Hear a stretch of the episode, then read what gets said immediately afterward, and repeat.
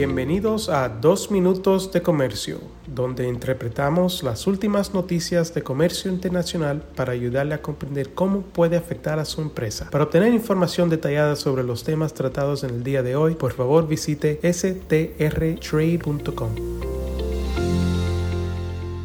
Mi nombre es Juan Moreno y soy el director de regulación aduanal en el despacho de Sandler, Travis y Rosenberg en nuestra oficina de San Francisco, California. Hoy les voy a hablar sobre uno de los cambios del Acuerdo de Reglas y Criterios de la Secretaría de Economía de México, publicado el día 9 de mayo de este año, mismo que puede impactar a su operación. De conformidad con dicho ordenamiento en su regla 2.4.11, fracción 10, inciso H, se precisa lo siguiente. Lo dispuesto en las reglas 2.4.3 y 2.4.8 del presente ordenamiento no se aplicará a los importadores de mercancías listadas en los numerales 1, 3 y 5 del anexo 2.4.1 del presente ordenamiento cuando se trate de mercancías que se destinen a los siguientes regímenes aduaneros.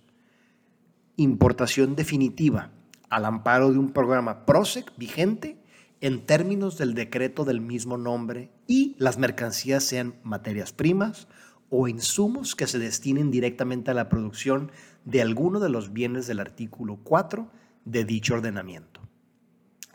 Tal como se observa, se modifica el inciso H, mismo que establecía el supuesto de exentar el cumplimiento de las normas oficiales mexicanas de mercancías que las empresas destinen al régimen definitivo cuando, uno, cuenten con la autorización de un programa de promoción sectorial y dos, cuando las materias primas o insumos que se destinen a elaborar productos terminados listados en el artículo 4 del sector que corresponda.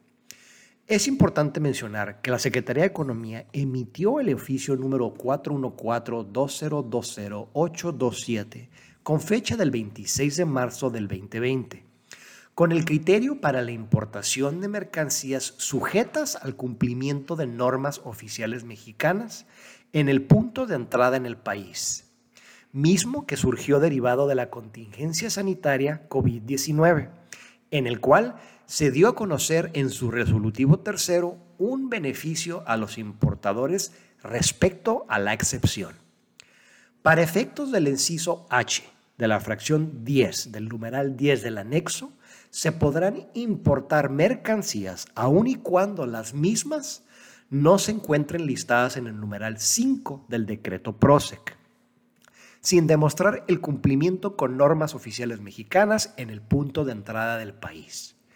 Lo anterior será aplicable tratándose de insumos, materia prima y activo fijo que se utilice en la elaboración de bienes correspondientes al programa autorizado en términos del numeral 4 de dicho decreto. En dicho oficio se permitió la importación definitiva de activo fijo al amparo del programa PROSEC, siempre que estos se relacionaran con su proceso productivo. Sin embargo, de conformidad con lo dispuesto en el sexto transitorio del Acuerdo de Reglas y Criterios, en comento señala, se abrogan aquellos criterios y resoluciones que hayan sido emitidos previo a la omisión del presente acuerdo cuyas determinaciones sean contrarias a lo que aquí se establece. Por lo que en razón de lo anterior, a partir del día 9 de mayo del 2022, de acuerdo a lo establecido en el primero transitorio del acuerdo de reglas en comento, entra en vigor la aplicación de dichos cambios. Por lo tanto, no podrá utilizarse la excepción del inciso H de la fracción 10 del numeral 10 del anexo para activo fijo, maquinaria, equipo y herramientas. Sin más por el momento, les agradezco su atención el día de hoy y hasta la próxima. Con profesionales en nueve oficinas, Sandler Travis Rosenberg es la firma de abogados más grande del mundo dedicada a asuntos legales de comercio internacional, aduanas y exportación.